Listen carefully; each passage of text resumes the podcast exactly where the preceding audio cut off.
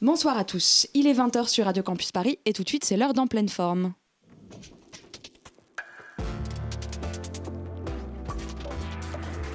Pour cadeau à moi, c'est une toile que j'ai peint pour vous. Nous voilà débarrassés du superflu, on va pouvoir aborder l'essentiel. En pleine forme, l'émission contemporaine des arts sur Radio Campus Paris. En pleine forme. Mais si, c'est là que je me rends compte que malheureusement, je vous ai beaucoup moins bien réussi que le porc. Bienvenue dans En pleine forme. Nous sommes le 19 mars et ça ne vous aura pas échappé. Demain, c'est le printemps.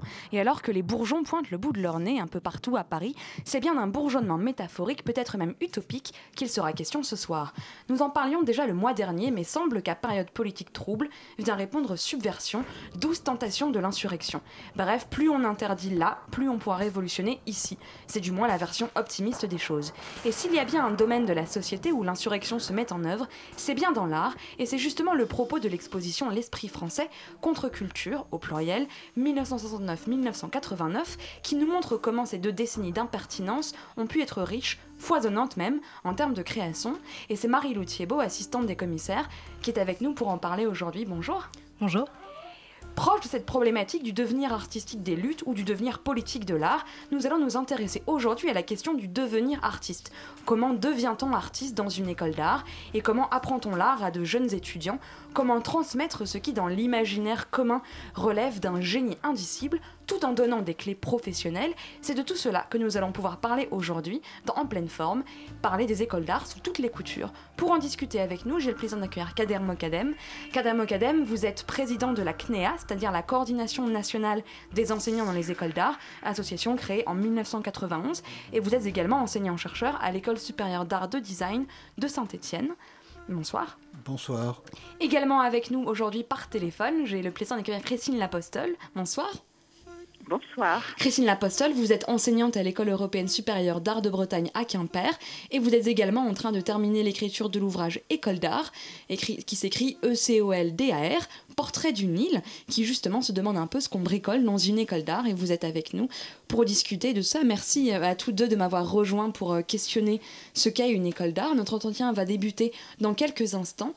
Mais juste avant, je laisse la parole à Marine qui a beaucoup de choses à nous dire. Bonjour. Bonjour, oui, je vais vous parler ce soir du coup d'une très jolie exposition que j'ai eu la chance d'aller voir à l'Institut du monde arabe. Donc euh, elle se nomme 100 chefs-d'œuvre d'art moderne et contemporain arabe.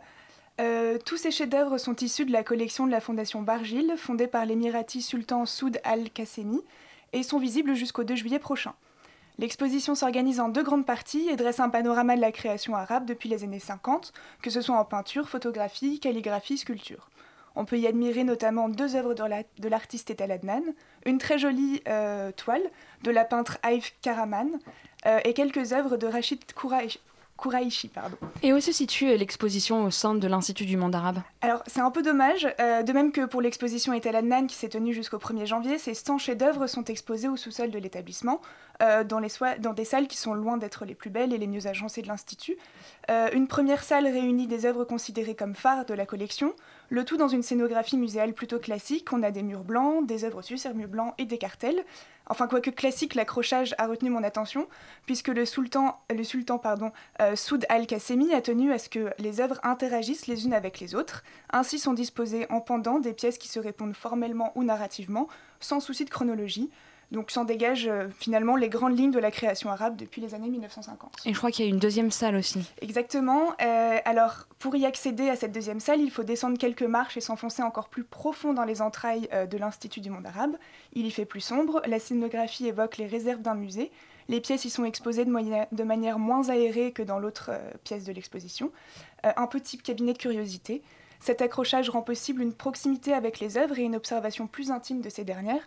On sent ici la volonté du sultan Soud al-Qassemi d'évoquer son rapport aux pièces de cette collection, un rapport intime, sentimentale et personnelle. Alors finalement, c'est quoi les œuvres qui ont un peu retenu ton attention euh, dans cette visite? Alors moi, je suis toujours assez contente de découvrir un nouveau tableau d'Ethel Adnan que j'aime beaucoup.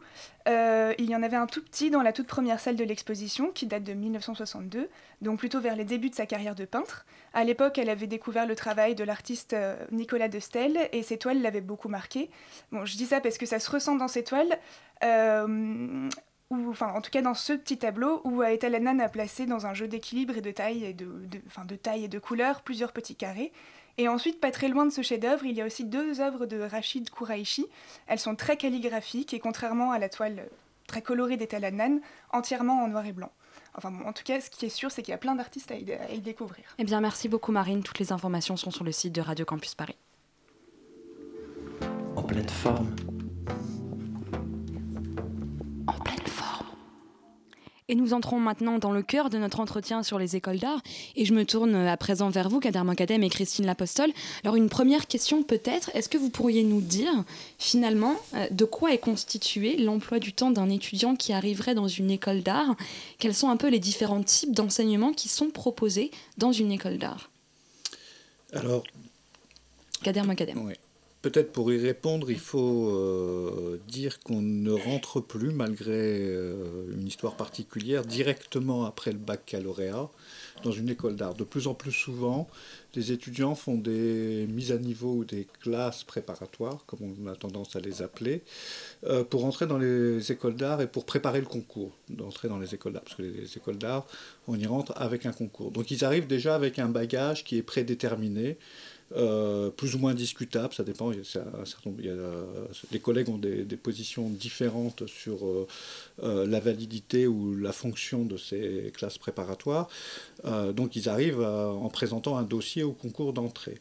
Ensuite, il y a, malgré tout, malgré cette classe préparatoire, a été maintenue ce qu'on appelait avant une propédeutique, ce qui existait aussi à l'université, une année très généraliste, pourrait-on dire, où est remise en cause les langages fondamentaux euh, de, des arts plastiques, le dessin, enfin remis en cause, réévaluer, réenseigner, re-questionner euh, un certain nombre de pratiques, euh, et qui consistait finalement à, donner les outils des langages, si on parle en ces termes-là, d'art plastique. Aujourd'hui, maintenant, dès la fin de la première année, dans la majeure partie des écoles, les étudiants doivent choisir ensuite une orientation qui est soit pour schématiser, hein, parce que c'est variable selon les écoles, design, art ou communication, voire média, puisque c'est le terme qui supplante de plus en plus les, euh, le mot communication. Et à partir de ce moment-là, ils commencent à rentrer dans des euh, enseignements plus ou moins spécialisés.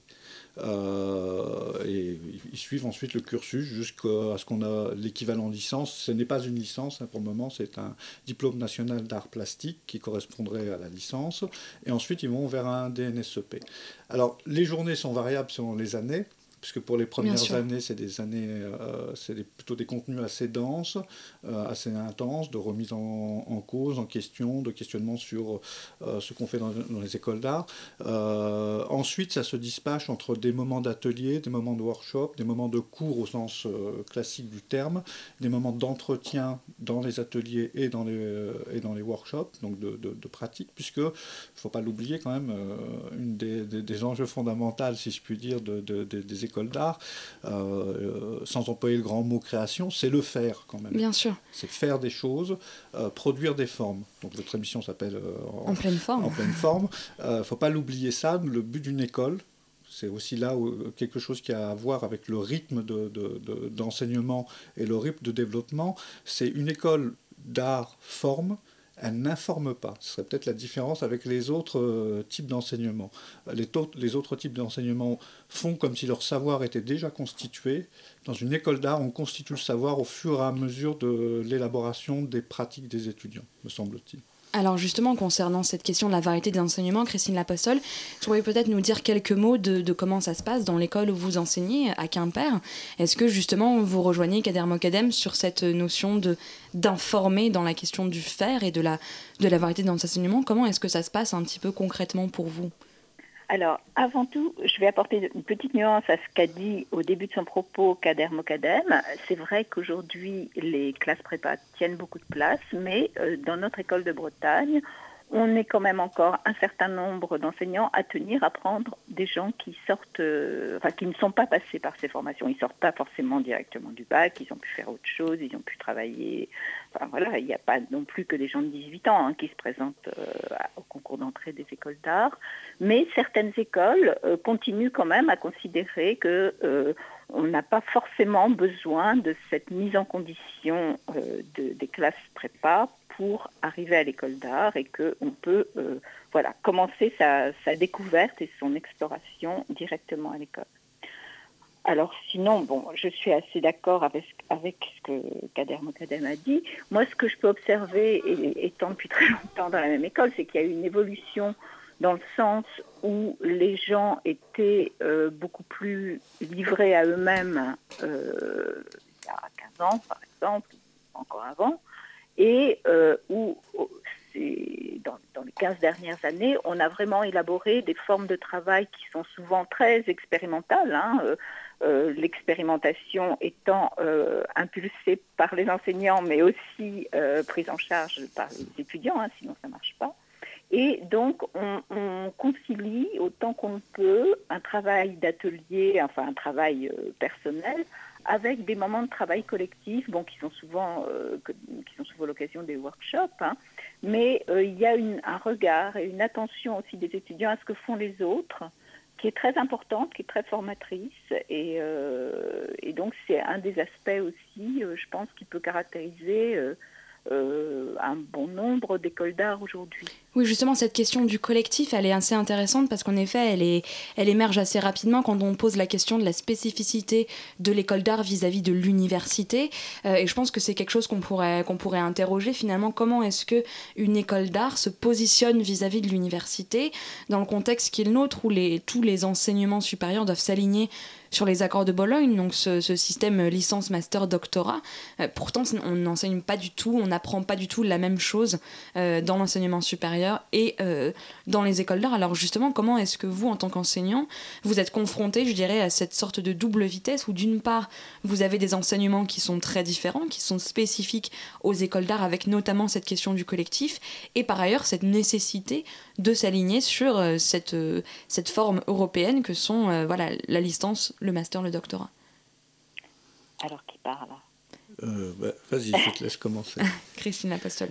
Bon, euh, bien sûr, oui, les accords de Bologne, les questions des diplômes, enfin, c'est quelque chose euh, qui prend beaucoup de place, qui est extrêmement important. Mais ça, ça structure, voilà, le, programme, on va dire, programme général de l'école.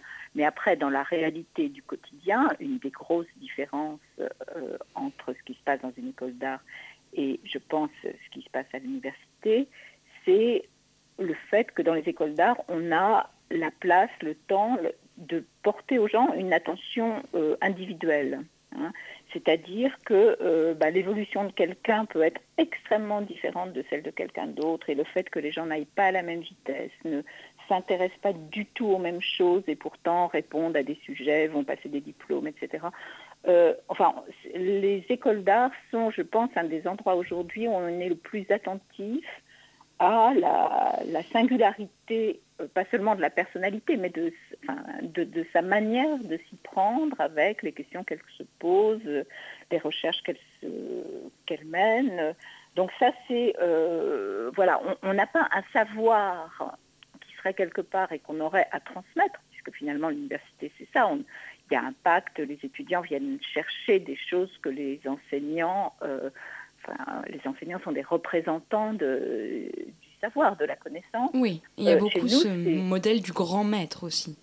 Euh, oui, et chez nous, c'est quand même beaucoup plus expérimental et j'ai envie de dire, l'enseignant va aussi donner à la mesure des gens qu'il aura en face de lui, puisqu'on est sans arrêt dans une sorte d'entre-adaptation, si je puis dire, avec bien sûr l'idée de tirer les gens vers, euh, enfin, vers la découverte, vers, la, vers des choses qu'ils n'auraient pas spontanément pu euh, faire eux-mêmes. Hein. Mais euh, je pense que c'est vraiment un mode d'enseignement qui, part de la présence des gens, des, des individus spécifiques qu'on a en face de soi. Et moi, c'est la première chose que je dirais pour caractériser une Kader Alors, je suis d'accord, parce que ça pose une question qui est pour moi un des enjeux fondamentaux des écoles d'art.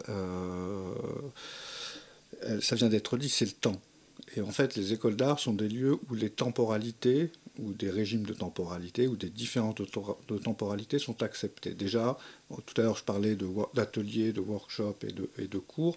On est déjà dans la, dans la, structuration, en dehors du LMD, etc., euh, dans des variations de temporalité qui sont particulières. Ensuite, on a en face de nous des individus qui sont, euh, enfin des individus, des, des, étudiants ou de futurs artistes qui sont des personnalités et euh, qui, malgré que ce soit la classe prépa, soit la première année, etc., n'ont pas la même appréhension du monde et n'ont pas la même expérience du monde. Donc on est aussi dans, dans le travail qu'on mène avec eux, euh, et dans, je dis bien avec eux, et pas pour eux. Oui, Parce que c'est peut-être une des différences de, de, l'université ou du savoir académique, euh, la visée intentionnelle de l'enseignement. En termes de hiérarchie En termes de hiérarchie, mais aussi en termes de savoir. Euh, il y a une flèche du savoir, pourrait-on dire, qui part du professeur vers l'étudiant à l'université. Euh, il y a une co-flèche ou une spirale de flèches ou une multiplicité de flèches, flèches qui parlent une horizontalité. Une davantage d'horizontalité, c'est ça, et de transversalité. Parce qu'une question posée par un étudiant, même maladroitement, euh, et je pense que c'est une des spécificités des écoles d'art, de poser plus des questions et des problèmes que de effectivement d'élaborer du, du savoir ou de, mm. des énoncés de savoir. Euh, je pense que dans les écoles d'art, on n'est pas dans l'énoncé, on est dans les propositions. C'est quelque chose qui se propose, donc qui devient un objet de discussion, aussi bien individuel pédagogiquement entre l'enseignant et l'étudiant, qu'entre les étudiants euh, entre eux. Euh, et puis cette euh, proposition, c'est pas tant le contenu qui est, Enfin si, le contenu est important, mais il ne faut pas oublier que ce qui nous intéresse quand même dans les écoles d'art, j'ai envie de dire, c'est quelque chose qu'on pourrait... J'ai une formation de philosophe, donc je vais employer un mot de philosophie. Non, bien sûr. C'est le phénomène. Bien sûr. Quelque chose qui apparaît avec une certaine forme. Qui a lieu et qui prend forme. Et dans cette prise en forme, les temporalités sont extrêmement importantes. Les spatialités aussi, parce que les lieux aussi de travail sont extrêmement importants, que ce soit l'atelier, la, médiathèque puisque, euh, ou les bibliothèques. Contrairement justement à l'université où on est dans des salles de classe qui se ressemblent toutes. Et le monde extérieur surtout. Euh, une des caractéristiques qui est plus, c'est variable selon les, établissements, c'est quand même cette ouverture euh, au monde, et puis cette volonté aussi parfois qu'on a, non pas de se débarrasser des étudiants, mais de, de leur dire d'aller voir ailleurs pour pouvoir revenir au sein de l'école. Euh, donc temporalité et spatialité différentes de, de, de celles de l'enseignement supérieur. Et puis, puisque c'est un mot à la mode, mais que je n'aime pas beaucoup, co-construction du savoir. Bien sûr. Euh, beaucoup plus. C'est-à-dire que même, euh, même les disciplines dialogiques, si je puis dire, enfin, dialogantes, comme la philosophie ou les sciences humaines, euh, partent quand même d'un principe qui est on sait ce l'enseignant sait ce qu'il fait, sait ce qu'il a à dire, il est le sachant qui va vers l'apprenant, pour théoriser ça un peu, alors que là, il y a un, co-savoir qui se construit, euh, parce que ce qui est important quand même, c'est que je reviens sur cette idée-là, euh, il y a des questions et il y a des problèmes qui doivent trouver des solutions peut-être, mais des propositions formelles pour advenir au, monde. Alors dans, dans, ce que vous évoquez tous les deux, il y a une, une notion qui me, qui me vient rapidement en tête, c'est celle de ce qu'on appelle l'interdisciplinarité ou la transdisciplinarité. Vous évoquez que voilà qu'il y a beaucoup de transversalité dans les enseignements. Dans une école d'art, comment est-ce qu'on articule les différentes disciplines? Et je vais employer des mots un peu méchants, mais entre la pratique et la théorie, ou en tout cas ce qu'on appelle des enseignements pratiques et des enseignements théoriques. À l'université, par exemple, quand on enseigne quand on étudie la philosophie, nous n'avons que des enseignements théorique. Euh, comment, dans une école d'art, est-ce que la pratique et la théorie s'articulent Et est-ce que cette distinction euh, a même une pertinence? Christine Lapostole? Bon. Euh, oui, vaste question. Là encore, les choses ont beaucoup évolué dans le temps. Moi, j'ai connu une école d'art où il y avait une vraie hostilité réciproque, mais enfin surtout de la part des, des artistes, qu'on appelait les artistes plasticiens vis-à-vis des théoriciens. Bon, c'est des choses qui n'ont franchement plus cours aujourd'hui, je crois. Hein. Euh, et aujourd'hui, euh, je pense qu'un des intérêts de l'école d'art aussi, c'est de, de, séparer le moins possible euh, les questions d'enseignement théorique et d'expérimentation pratique.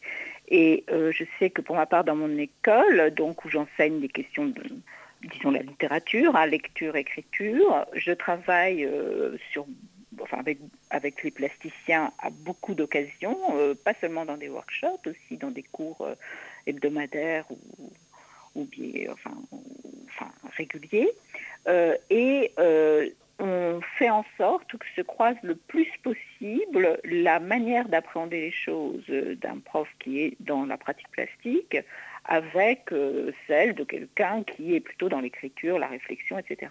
Donc, euh, pour les étudiants, il y a aussi quelque chose à apprendre là, hein, c'est-à-dire qu'il n'y a pas d'un côté je fais et de l'autre côté euh, je pense ou j'écris, hein, mais que tout ça se construit ensemble. Hein. Alors, c'est pas les étudiants ont des attitudes très variées par rapport à cette situation. Moi, je sais que il arrive quand même encore euh, beaucoup qu'on ait des étudiants qui ont été dans des rapports euh, difficiles avec leur scolarité. Donc, euh, tout ce qui leur fait a priori penser au lycée, ils n'aiment pas trop. Hmm. Mais justement, enfin, je pense notamment aux affaires d'écriture, hein, le fait de devoir écrire. Mais justement, notre boulot, c'est de leur faire voir qu'on peut appréhender des questions d'écriture, bon, qui sont très présentes maintenant, puisque les étudiants en fin d'études doivent faire un mémoire et un mémoire assez conséquent, mais qui n'a rien à voir avec un mémoire universitaire. Euh, mais que ces questions d'écriture peuvent être abordées tout autrement que sous la forme de la disserte ou sous la forme de ce qu'ils ont appris à l'école. Et finalement, euh, eh bien, des gens qui n'étaétaient pas du tout à l'aise avec ça en arrivant euh, vont très bien savoir comment aller questionner, enfin comment se servir des mots et vont, je sais pas, recourir à la lecture de la poésie, vont s'apercevoir que beaucoup d'artistes travaillent aussi avec le langage. Donc, pour revenir à la question que tu posais, je pense que on est dans un moment des écoles d'art où il y a une grande coopération, hein, de, même entre les plasticiens et, des, les gens qui sont du côté de la théorie. Et on a aussi beaucoup d'enseignants qui sont un peu dans les deux d'ailleurs, hein, euh, qui ont euh, un travail plastique, mais qui vont donner un cours euh, d'esthétique ou qui vont faire quelque chose sur l'histoire de l'art. Enfin, on, on, essaie d'être le moins cloisonné possible, hein, et c'est vraiment faisable. Donc voilà ce que je peux dire. D'accord. Kader Mokanem, je vous voyais hocher de la tête. Bah, je suis d'accord. Moi, déjà, euh, je pense que la division théorie et pratique est une division inopérante au sens propre du terme. D'accord. Qui euh, ne produit pas de, de, travail et produit des distinctions. Euh, c'est comme si on disait il y a les objets et le mode d'emploi à côté. Et le mode d'emploi serait du côté de la théorie, et puis la pratique de, l'objet serait autre chose. on sait très bien qu'on peut se dépatouiller et penser et quand je dis dépatouiller, c'est-à-dire euh, bricoler une manière d'envisager le monde et d'envisager sa pratique, euh, sans nécessairement théoriser. Mais par contre, on pense. Euh, penser par le faire. C'est peut-être une expression un peu facile, un, peu provocatrice. Et pourtant qui signifie beaucoup. et donc que ça passe, encore une fois, je reprends le mot que j'ai employé tout à l'heure, effectivement, ça passe par des propositions. Et, et les propositions, ça s'énonce aussi à un moment donné. Enfin, ça se formule. Bien sûr. on tourne encore sur le, mot forme, ça se formule. Euh, je pense qu'il faudrait euh, que, dans les écoles se développe effectivement plus ce croisement. J'aime beaucoup, je préfère le terme de croisement que transversalité, interdisciplinarité, etc. Euh, parce que ça veut dire toujours, interdisciplinarité, ça veut dire toujours qu'on part de son endroit pour aller vers un autre. interdisciplinarité, ça veut dire qu'on est dans un, malaxage, etc. Alors qu'on est à un croisement. Voilà, les, les les réflexions qui se portent dans les écoles sont toujours des, questions, et euh, on revient aussi sur ce terme de questions au problème, à un croisement. Euh, je pense qu'on apprend énormément, ça revient sur des questions précédentes, euh, à nos étudiants la situation et la circonstance. Oui. Et ça, c'est vraiment des objets de pensée. Et parfois, on a besoin de la sociologie, parfois, on a besoin d'anthropologie, parfois, on a besoin de l'archéologie, parfois, on a besoin des sciences dures pour pouvoir penser une situation. Euh, et euh, ce qu'on a tendance à oublier, parce qu'on programmatise tellement les choses, il faudrait euh, à la fois être philosophe et artiste, ou sociologue et artiste. Non, ils, sont, enfin, ils vont sortir plasticiens, artistes, designers ou, autres, nos étudiants, et ils doivent avoir une manière d'appréhender le monde aussi et donc de le penser. Euh, et peut-être parfois de l'écrire. Je pense que l'écriture, c'est vraiment, euh, Christine L'Apostole a, raison d'insister là-dessus, euh, c'est vraiment un enjeu fort aujourd'hui, d'ailleurs dans les pratiques d'art, le cinéma, la photographie même, le roman graphique, comme on appelle ça, donc aussi la, BD, que les formes d'écriture sont des formes de constitution et d'avènement d'une forme de pensée.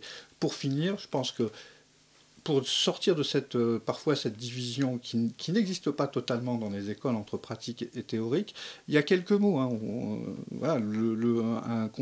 Encore une fois, ça vient de ma formation de philosophe, mais le concept, c'est quelque chose qui est en prise sur le sensible et sur l'intelligible.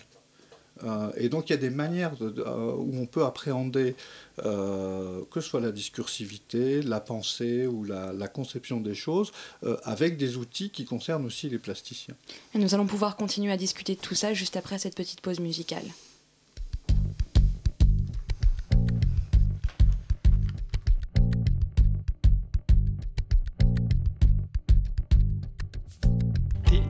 سستانا قام تكتف وتمي ديوان لا تسني تلاد الشكوى.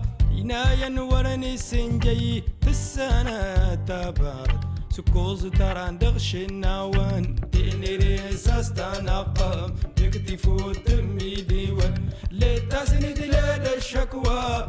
ينايا نورني سنجي.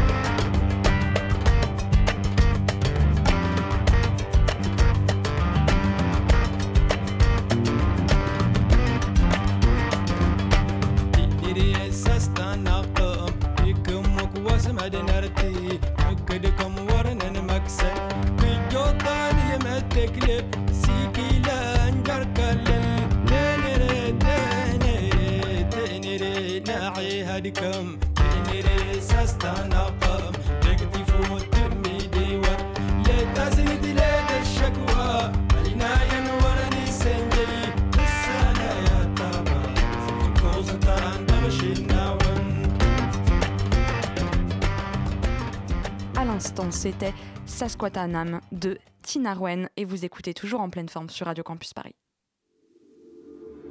En pleine forme. En pleine forme.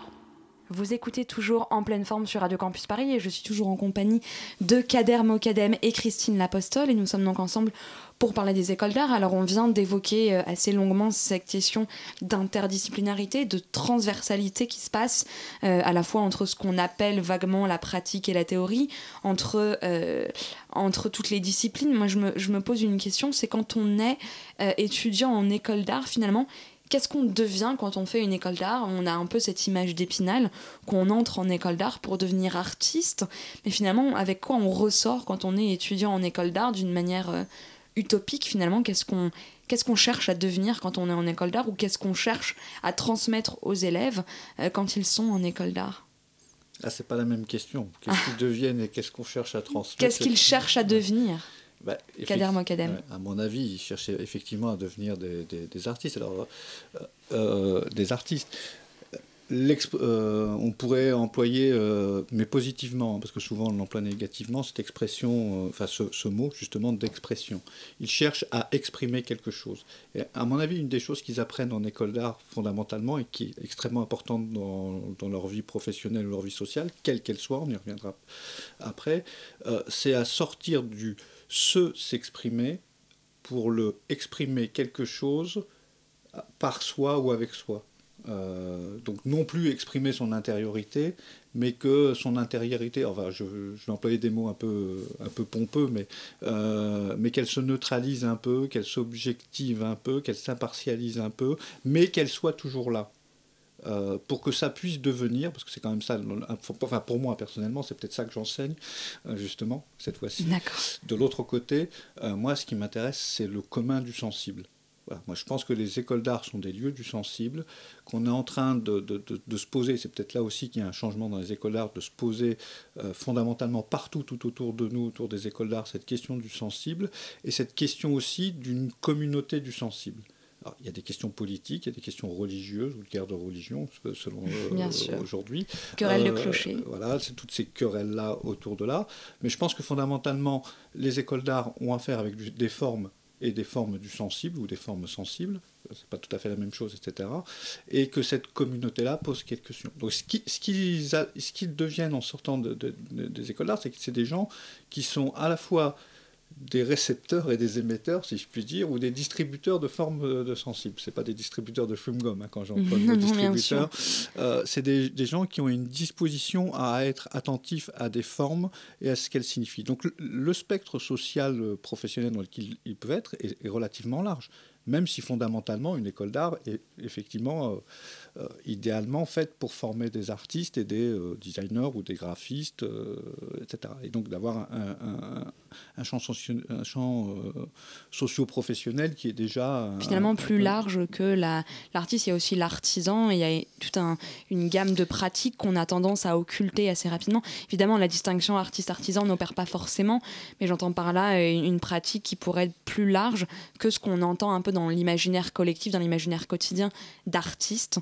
Finalement, il y a beaucoup plus de métiers et de pratiques diverses euh, quand on sort d'une école d'art. Oui, oui, bah, il y a déjà, euh, mine de rien, quand même, des écoles sortent aussi euh, des gens qui font, on va dire, de la médiation culturelle, qui travaillent dans le champ de la culture, il y en a même qui se rabattent, euh, enfin rabattent, c'est pas péjoratif, hein, qui se déplacent vers, l'enseignement, euh, que ce soit collège, lycée ou enseignement supérieur, en prolongeant leurs études, puisque pour le moment on s'arrête à ce qu'on appelle le DNSEP, Master 2. certains décident de prolonger par exemple. les concours ou même de faire une thèse, d'envisager des choses. Et en fait, une des choses qu'ils apprennent, c'est alors d'une part apprendre à apprendre ce qui veut dire que fondamentalement, ils n'ont pas tout appris dans une école d'art et ils ont appris qu'ils n'avaient pas tout appris. Et donc qu'il y a un besoin complémentaire. Ils ont appris à poser des questions, à traiter, à avoir des moyens pour aborder des choses. Euh, mais souvent, euh, les étudiants, à la fin de leur, cursus, se déplacent dans d'autres écoles, qui peuvent être d'autres des écoles d'art, ou des écoles hyper technicienne pour faire du cinéma, de la photographie ou d'autres aspects. Donc ils apprennent déjà ça, ce qui est beaucoup dans notre société où on demande tout le temps l'efficacité, la pertinence, euh, d'avoir une stratégie à 20 ans sur sa carrière ou sur son enseignement. Ce qui n'est pas euh, forcément évident. Ce qui n'est pas forcément évident. Christine Lapostole, vous avez cette impression-là aussi d'essayer d'apprendre à apprendre aux étudiants? Ah Oui, oui, tout à fait. Mais j'aimerais bien euh, faire un peu le complément de ce que Kader Mokadem a dit. Euh, c'est-à-dire que euh, je pense que les, les écoles d'art, c'est aussi des écoles d'art au sens, euh, au sens où l'entendait Robert Filiou ou Joseph Beuys. Hein, et que je suis tout à fait d'accord sur cette question du sensible. Hein. je pense que les gens qui sont passés par une école d'art sont en général des gens qui ne vont pas lâcher sur la question du sensible ensuite hein, dans leur vie. Mais il y a des tas de gens, et à mon avis, on n'a aucune raison d'en avoir honte, même si c'est pas forcément facile pour eux, parce que effectivement, quand on est dans une école d'art, on a un rêve souvent d'être artiste, de réussite, enfin toutes sortes de clichés aussi. Hein. Euh, et donc, eh bien, il y a beaucoup de gens qui vont, en prenant un temps plus ou moins long, re-rentrer dans la vie de tout le monde, je vais dire, en faisant des métiers qu'on n'associe pas à l'école d'art. Hein. Dans mon entourage, ça peut être marin-pêcheur, ambulancière, maçon, j'invente pas. Hein, des, gens, des, choses qui a priori n'ont rien à voir avec ce qu'on leur a enseigné, sauf que certainement, et, eux le disent, ils ne feraient pas ça s'ils n'avaient pas, de la même façon, s'ils n'avaient pas été dans une école d'art. C'est-à-dire qu'il y a quelque chose qui ensuite est inscrit dans la vie et qui donne une position. Enfin, je pense qu'on n'agit pas, on ne fait pas les choix qu'on fait, on ne s'organise pas, on n'est pas en relation avec les autres de la même façon euh, que si on n'avait pas fait cette expérience. Et, beaucoup de gens en tirent vraiment un enseignement ou un, un questionnement, pas une présence de tout ce qu'ils ont approché pendant ces temps de leur, de école d'art, souvent de leur jeunesse, euh, qui vont ensuite voilà, diluer euh, en étant des, artistes de la vie, peut-être pas du tout des artistes de l'exposition. Hein. voilà, il faut prendre en compte ces deux dimensions, je dirais, de, de la présence de l'art euh, voilà, aidé par les écoles d'art, si on peut dire. Alors, ce que vous dites me pose euh, à vous poser une question à tous les deux. Vous parlez beaucoup d'apprendre à apprendre, et maintenant, j'aimerais vous interroger sur ce que vous apprenez vous. Qu'est-ce qu'on, qu'est-ce qui se passe quand on est enseignant en école d'art? Quel est son propre son propre enrichissement et aussi son propre statut? Peut-être que ma question porte à la fois sur euh, votre propre vécu d'enseignant, que ce soit en, en termes de, positionnement, qu'est-ce que, qu'est-ce que vous êtes quand on est, quand on est enseignant? Est-ce qu'on est juste enseignant? Est-ce qu'on est enseignant en tant qu'artiste, enseignant en tant, que, en tant qu'écrivain, en tant que personne? Euh, Et est-ce que c'est quelque chose qui diffère selon le, type d'école d'art euh, où l'on enseigne? Alors, qui, veut, qui veut partir en premier Bon, euh, à titre personnel, déjà, je ne suis pas artiste. Donc, euh, je ne peux pas dire que je suis dans une école d'art parce que j'enseigne dans une école d'art parce que je suis artiste. Euh, par contre, dire que je serais philosophe, ce serait prétention. On va dire que je suis professeur de philosophie, j'ai un champ disciplinaire, etc. Et je crois qu'être professeur, c'est aussi un métier. Hein. On a tendance à dire, il y a un discours qui consiste à dire les écoles en tout cas en art, sont faites uniquement par les professionnels. Les professionnels, c'est-à-dire des artistes, des plasticiens, des philosophes, des sociologues, etc. Il y a aussi quand même un corps d'enseignants, de professeurs, et professeur est aussi un métier, est aussi une profession, si je puis dire. Alors moi, j'ai découvert que j'avais, non pas la vocation, euh, mais qu'une des choses qui m'intéressait, peut-être que c'est lié à la philosophie, c'est le rapport à l'autre.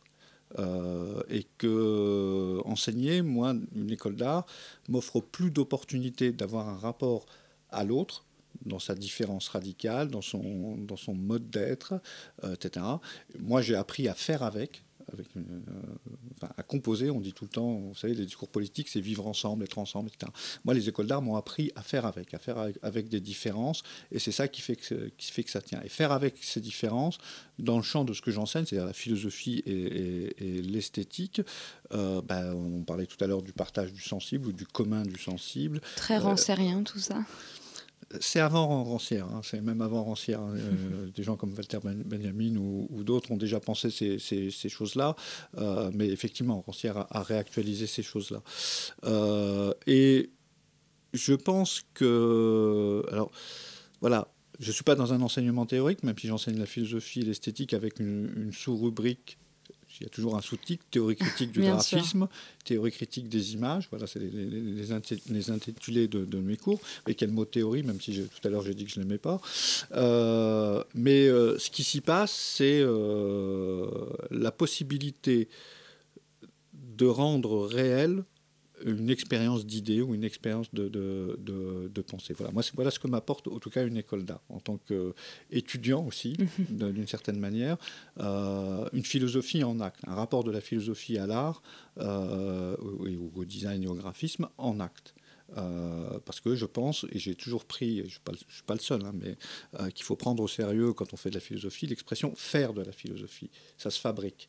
Et la manière dont, on travaille dans une école d'art, euh, ce processus de fabrication de la pensée ou ce processus de fabrication des formes, euh, moi j'y trouve mon... Enfin, je pense qu'un certain nombre d'enseignants y trouvent leur compte euh, très fortement. Cette fabrication de la pensée, c'est quelque chose qui vous, qui vous marque aussi, Christine Lapostole Oui, mais euh, je pense que je vais aborder des choses un peu différemment parce qu'on n'a pas la même histoire.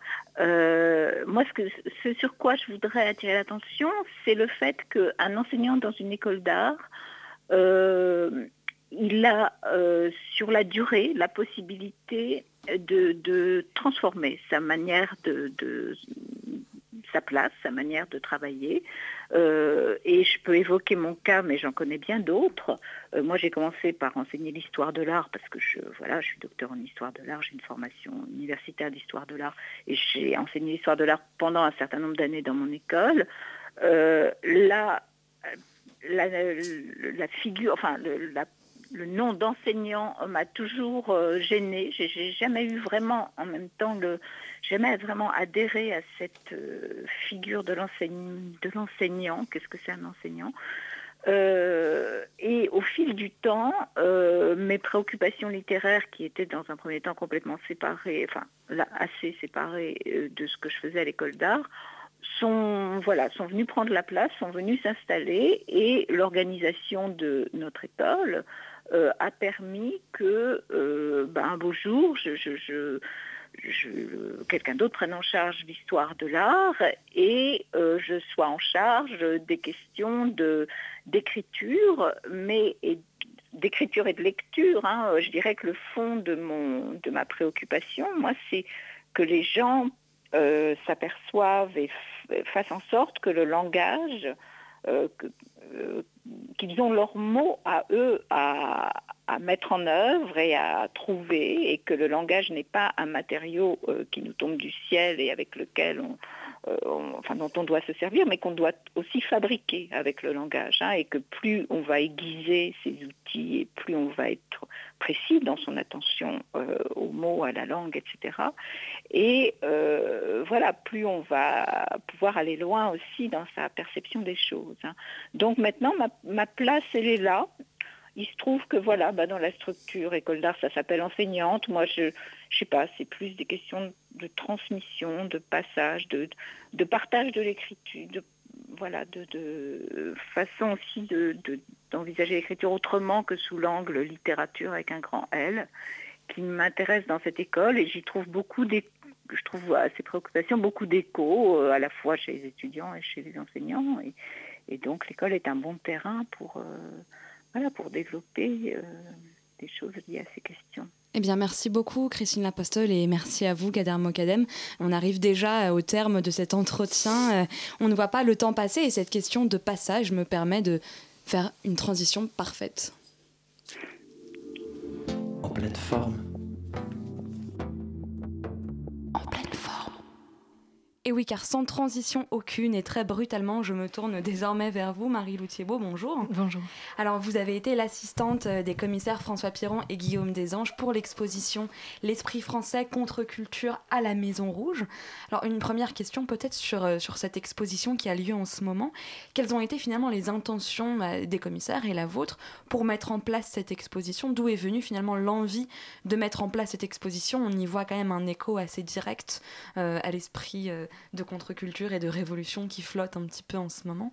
Est-ce que vous pourriez nous en dire plus? Oui, absolument. Donc c'est une, euh, une exposition qui consacrait euh, deux décennies de contre-culture, contre-culture euh, entendue dans le sens le plus problématique du terme évidemment, deux décennies qui sont celles qui arrivent juste après mai 68. donc une période pleine d'ébullition, pleine de contestation, pleine de, pleine de rage aussi, euh, dans le milieu de la création, dans le milieu politique, et finalement tout ça s'entremêle assez bien. Euh, c'est un projet d'exposition qui est arrivé euh, qui est né déjà il y, a, pas mal de temps dans l'esprit de, François Piron et de Guillaume Desanges, et qui a, euh, qui a cela de particulier, qui s'intéresse à une période que ni l'un ni l'autre n'ont réellement connue. Ce pas des témoins directs, mais ce sont des, disons, des, spectateurs fascinés de cette, de cette période-là, dans laquelle ils sont nés, et donc ils ne sont pas intervenus directement à ce moment-là, mais finalement, c'est une période qui est continué à infuser, c'est un esprit qui a continué à infuser, qui existait déjà avant. Cet esprit français qu'ils ont tenté de définir, c'est un esprit qui, existe au moins depuis la Révolution française. On, pourrait même remonter depuis à, Alésia, si on voulait, euh, la, résistance, euh, la résistance des Gaulois euh, qu'on connaît bien et qui nous a tous, qui nous a tous marqués et qui continue de tous nous marquer. Et donc je pense que la, motivation de, François et, de Guillaume, c'était c'était de rendre hommage cette, à, cette, période où tout ça s'est finalement densifié après une révolution qui était une révolution de, mœurs avant tout en 68.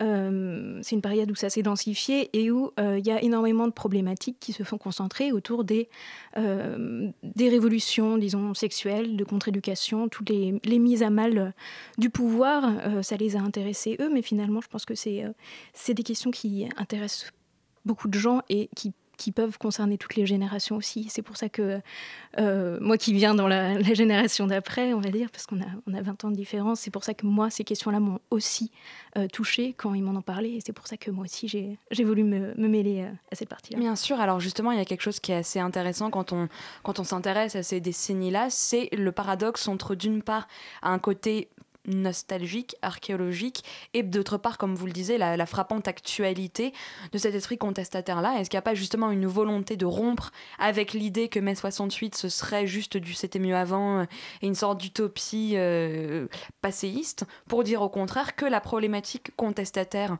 qui a fait surgir mai 68 doit être d'actualité, et que l'idée que la contestation est dans le cœur de chacun, pour le dire... Euh, de manière un peu euh, euh, euh, utopique justement, bah, doit être d'actualité. Oui, alors il y a, en fait, il n'y a absolument pas d'archéologie dans cette, dans cette exposition, ni dans sa conception, ni dans sa réalisation. Il n'y a, pas de, a pas de nostalgie non plus, même si, évidemment, à chaque, presque à chaque objet qu'on rencontre dans cette exposition-là, on se dit ah oui, on pouvait vraiment faire à cette époque-là des choses qu'on ne peut plus faire aujourd'hui. En termes de télévision notamment, c'est assez frappant. En termes de télévision notamment aussi, en termes de, en termes de presse euh, aussi. Tout, tout, est frappant par la liberté de ton. Il euh, n'y a pas d'archéologie parce que déjà la plupart des acteurs de cette, euh, de cette exposition-là, la plupart des contributeurs sont toujours vivants et sont toujours actifs. Et ils ont perdu le ton qu'ils avaient à l'époque. Euh, donc là, c'est un constat sur certaines années, mais il y a énormément d'occasions où on a dû euh, couper et dire non, on s'arrête en 89, on peut pas montrer ce qu'il y a après, mais évidemment, ça continue. Euh, c'était, comment dire C'est pas de la nostalgie, parce que, parce que l'idée, c'est aussi de réinjecter aujourd'hui. Évidemment, c'est, il faut qu'il y ait un, va-et-vient entre euh, ce, qui était, euh, ce qui était fait à cette période-là et, ce qui doit être fait, ou ce, qui, ce qu'on aimerait que, qu'il soit encore fait aujourd'hui. Il euh, n'y a, pas, a pas de nostalgie parce que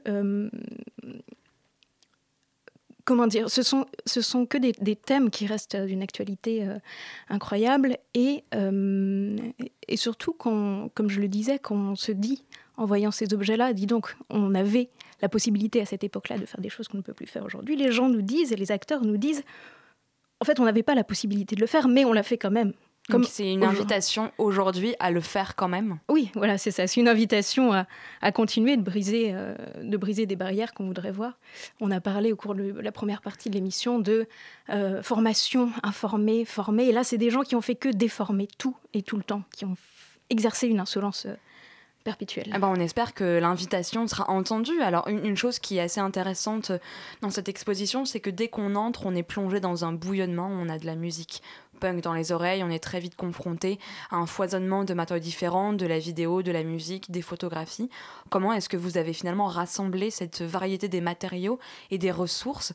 Et comment est-ce que vous avez justement conçu le parcours de l'exposition au travers de cette, de cette extraordinaire densité et justement de ce de ce foisonnement, de cette intensité euh, contestataire. Là, aussi, euh, là aussi, je repense à ce qui a été dit. Euh, il n'y a pas tellement eu d'histoire de transdisciplinarité. Il n'y a pas eu l'idée de dire ah oui, on va mettre un petit peu de musique, un peu de vidéo, un peu de télé. Tout est découlé. C'est juste que tout, tout le monde faisait un peu tout. Et euh, finalement, le réseau humain, pas, on parle pas de. Il n'y a pas de l'art d'un côté, de la société, de la politique de l'autre côté, tout ça était lié. Les artistes créés parce qu'ils étaient touchés par des problématiques politiques. Et finalement, tous ces, tous ces médiums-là euh, qu'on retrouve dans l'exposition sont des choses qui sont parfaitement euh, liées, parfaitement intriquées. en termes de, de déroulé de l'exposition dans l'espace, là aussi, ça s'est fait de manière un peu on va dire, assez instinctive euh, par rapport au réseau humain qui existait déjà. Euh, on commence par une sorte d'irrévérence, euh, d'irrévérence par rapport aux, grands emblèmes de la nation française. Les, les, débats autour de l'identité nationale ont défrayé la chronique il y a quelques temps. Et là, justement, c'est la, proposition ou le postulat, c'est que l'identité nationale ou le, le ferment national, ce serait juste le goût du pied de nez, du pied de nez gratuit et, et, renouvelé à n'importe quel prétexte. Et donc, c'est là-dessus que s'ouvre l'exposition. Et finalement, ensuite, ce, ce grand pied de nez-là est décliné selon différentes thématiques. Donc, on retrouve les thématiques, euh, comme je le disais, de, contre-éducation, de, psychothérapie institutionnelle, ou ce qu'on appelle un peu trop vite l'antipsychiatrie, euh, la mise à mal euh, des, des, pouvoirs institués, ou des, comme on disait également, les histoires de hiérarchie au sein de, au sein de, lieux et de structures où on voudrait qu'il y ait des dominants et des dominés. Donc ça marche pour l'école, ça marche pour, pour, pour la psychiatrie, ça marche aussi dans la sexualité. Bien sûr. Il, y a, beaucoup de sexe dans l'exposition, mais finalement c'est un sexe qui n'est pas voyeur, qui est politique. Euh, ça se décline ensuite autour de la thématique de SAD, euh, de la presse alternative, euh, des, de, disons de l'urbanisme et de, la peine de mort et de la violence graphique. On retrouve plein d'artistes autodidactes qui ont... Bien sûr, justement, et on comprend bien d'ailleurs dans cette exposition que tout est politique. Si on comprend le politique, non pas forcément comme parfois on entend trop souvent juste les partis politiques et la question du gouvernement et de la gouvernance, mais la politique dans son sens réel, c'est-à-dire la vie de la police, la vie de la ville, la vie des citoyens. Et on a un peu l'impression que justement cette exposition met en œuvre la variété du sens que peut prendre le mot politique. Oui, c'est juste, c'est juste, mais aussi, je pense qu'il faut souligner le fait que, euh, contrairement à certaines expositions qui se sont déroulées ces derniers mois et ces dernières années, et qui se prétendaient politiques alors que finalement elles faisaient, de la poésie euh, sur, euh, sur le sens large de politique, là c'est une exposition qui parle de partis politiques aussi, qui parle d'engagement, qui parle de, qui parle d'une certaine violence de propos, de, de, de, de radicalité aussi politique. Alors il y a beaucoup de gens de gauche, mais pas que. Il y a aussi des gens qui se qui se prennent pas vraiment position mais justement c'est une exposition qui cherche à mettre un petit peu le doigt où ça fait mal aussi et pas justement euh, euh, pas uniquement faire des grands gestes et puis parler dans, le sens le plus le, flou possible de politique. Non au contraire c'est des sujets qui font euh, qui font un peu débat qui continuent à faire débat qui faisaient déjà dans les années 70 et qui continuent de le faire aujourd'hui. Non c'est une exposition oui qui touche à différents sujets tabous dans la politique mais qui parle vraiment de politique et pas juste de ce qui fédère les gens. Au contraire, là, ça, parle de politique dans le sens où elle crée des dissensions, la politique, ou euh, dans le sens où elle crée des oppositions, elle crée des, conflits, elle crée de la violence aussi. Voilà, c'est une, exposition qui, veut à nouveau que la politique euh, brûle un peu les, les mains, et pas dans le sens où on l'entend, euh, on l'entend dans les médias, à la radio et à la télé en ce moment. Justement, c'est un autre autre, un autre entendement de la politique. Mais alors justement, vous venez d'évoquer la, radio, la télévision qui aujourd'hui euh, véhicule, on le reproche souvent, euh, des, choses euh, déformées ou en tout cas des, messages, on en a du mal à se distancier. Et pourtant, dans cette exposition, ce qui est assez intéressant, c'est qu'on se rend compte qu'il y a une, porosité qui, qui, est actée à ce moment-là entre ce qu'on va appeler les institutions artistiques, les avant-gardes et les médias, la presse alternative, les radios libres, les radios pirates, les, les bandes dessinées, les fanzines, etc. On a l'impression que c'est à ce moment-là que ça émerge. Euh, est-ce que c'est. Enfin, qu'est-ce qui se passe à ce moment-là, justement, de cette fusion entre ce qu'on va appeler les médias, la culture dite populaire, et je mets évidemment euh, énormément de guillemets à cette expression, les artistique, qu'est-ce qu'il qu'est-ce qu'il y a, qu'est-ce qu'il y a, qu'est-ce qui se passe à ce moment-là, et qu'est-ce qu'il en reste aujourd'hui? C'est vrai que c'est un, des, points qui pourrait nous rendre nostalgiques, justement, c'est bien vu, euh, c'est que, euh, disons, ce sont des années où, justement, par, différentes, par différentes lois, puis même par, le, fait de l'histoire, la radio, la télévision et la presse sont devenus des, euh, médias démocratiques, donc faites par les gens. Il y avait l'histoire, la fameuse histoire des radios libres, on, a montré un exemple avec, avec la radio Carbone 14 qui était complètement déjantée, mais c'est aussi un moment où les médias n'étaient pas que des médias, mais qui étaient aussi des médiums artistiques, et où la télévision pouvait se permettre euh, d'inviter des artistes pour faire, on le voit avec Kiki Picasso et Bazooka, pour faire des jingles, pour faire des, génériques, et où il y avait une, une place pour la création, une place pour l'imprévu, l'inattendu et les risques que ça, que ça impliquait euh, à la télévision et à la radio. Alors une dernière question peut-être, je crois que la Maison Rouge met en place un certain nombre de visites avec les commissaires. Est-ce que vous pouvez nous dire peut-être un, mot de, tous les événements qui vont accompagner cette exposition qui se tient jusqu'au mois de mai? Euh, on, a eu, euh, on a eu une intervention de, de, de Geneviève Fraisse notamment autour des questions féministes. Euh, on a eu aussi Thibaut Croisy euh, sur copie. Il va y avoir à venir des interventions de Yannick Horry sur la psychothérapie institutionnelle, Jean-Louis Coste, le fameux musicien qu'on a souvent tenu pour déjanter, qui n'est pas tant que ça, qui va venir nous parler de son travail aussi. Une intervention de Lucien Suel sur la poésie, la poésie alternative, la presse alternative, comme il l'a pratiquée dans le nord de la France. Et puis une visite des commissaires le 23 3 euh, mars à venir. Eh bien, merci beaucoup Marie-Lou Thiebaud et bien sûr, toutes les informations seront présentes sur le site de Radio Campus Paris. En pleine forme. En pleine forme. Avant de se quitter, c'est l'heure de l'habituelle chronique diamètre. Et aujourd'hui, c'est Mathilde euh, qui va nous parler et qui, je crois, a vu une très belle exposition aux Beaux-Arts de Paris. Oui, alors j'ai choisi de vous parler de deux expositions plus précisément qui ont lieu dans des lieux dits d'études, qui sont la Galerie Journiac, galerie d'application de la Sorbonne Paris 1, située dans le 15e arrondissement de Paris, et l'École des Beaux-Arts de Paris, en effet, située quai Malaquais. La première manifestation, intitulée L'exercice du ressort, n'a pas encore ouvert ses portes, mais le vernissage aura lieu le 23 mars. Vous pouvez y passer avant ou après la visite des commissaires de l'Esprit français. Il sera possible de la parcourir jusqu'au 6 avril. Il s'agit de l'exposition de fin d'études des étudiants du Master de sciences et techniques de l'exposition qui ont cette année décidé de constituer le collectif Polynôme. Chaque année, les élèves de ce master ont pour mission de travailler avec une collection. Cette année, c'est avec la collection euh, d'art contemporain de la Société Générale que les élèves ont été amenés à composer. Face à cette collection d'entreprises, le collectif n'a pas pris le parti habituel de parcourir le fond d'œuvre euh, afin d'en donner une lecture au travers du regard de celles et ceux qui l'ont constitué, mais plutôt prendre le parti euh, de prendre certaines de ces œuvres qui ont fait particulièrement écho en eux, qui se sont avérées être comme des portraits en creux de leur état actuel face au monde. Ainsi, les œuvres choisies dans la collection, dont les auteurs euh, sont entre autres Farah Atassi, Kadaratia ou encore Georges Tony Stoll, évoquent cet état d'indétermination et visent à appeler le visiteur dans un processus introspectif.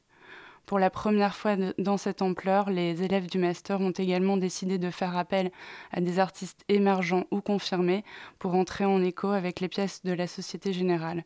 Ainsi, les œuvres, les œuvres des artistes invités sont davantage liées aux mots et visent à établir de façon plus claire et directe la volonté du collectif de mettre en place dans cet espace d'exposition une relation d'altérité au sein de l'espace d'exposition, comparé à l'espace interstitiel dans lequel il est possible au ressort de se déployer et de se rétracter, le collectif curatorial a souhaité que le spectateur se sente libre d'agir ou de s'arrêter, soit conscient de son pouvoir de choisir. Ainsi, un catalogue voulu de composition libre et évolutif est mis à la disposition de celui-ci à divers points de l'exposition. Le visiteur peut en prendre quelques feuillets, comme il peut s'emparer gratuitement de la totalité. Encore une fois, il est le seul responsable de ses actes, libre. La liberté dont j'ai pu jouir en tant que spectatrice dans l'installation de l'artiste allemand Julian Rosfeld aux Beaux-Arts de Paris m'a déterminée à vous évoquer celle-ci dans un second temps. Cette année, l'École des Beaux-Arts de Paris fête son bicentenaire. La programmation qui en découle témoigne d'un long travail de redéfinition, L'un des principaux objectifs de Jean-Marc Bustamante, directeur, également artiste et professeur à l'école, est de faire place à la célébration de grands artistes. Ainsi, l'installation vidéo réalisée par Juliane Rosenfeld qu'accueille l'école s'inscrit parfaitement dans cette volonté. Cette installation intitulée Manifesto met en scène une série de 13 monologues diffusés sur 13 écrans disséminés dans la salle Melpomen, totalement plongée dans le noir pour l'occasion. Euh, par l'entremise de 13 personnages très différents, Kate Blanchett scande des manifestes historiques assemblés, assemblés comme des collages et met à l'épreuve le sens de ces textes dans notre monde contemporain. La déambulation est libre, il est possible de choisir de glaner des bribes de ces manifestes ou de suivre toute la mise en scène qui en est faite sur chaque écran.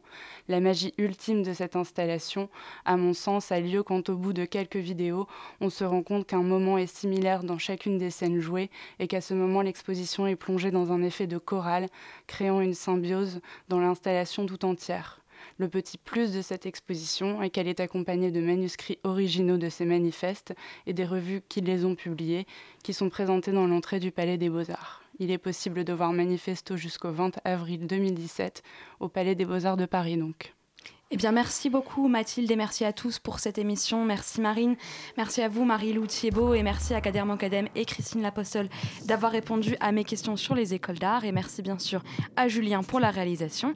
En pleine forme revient dans un mois et d'ici là, profitez bien du printemps à l'écoute de Radio Campus Paris.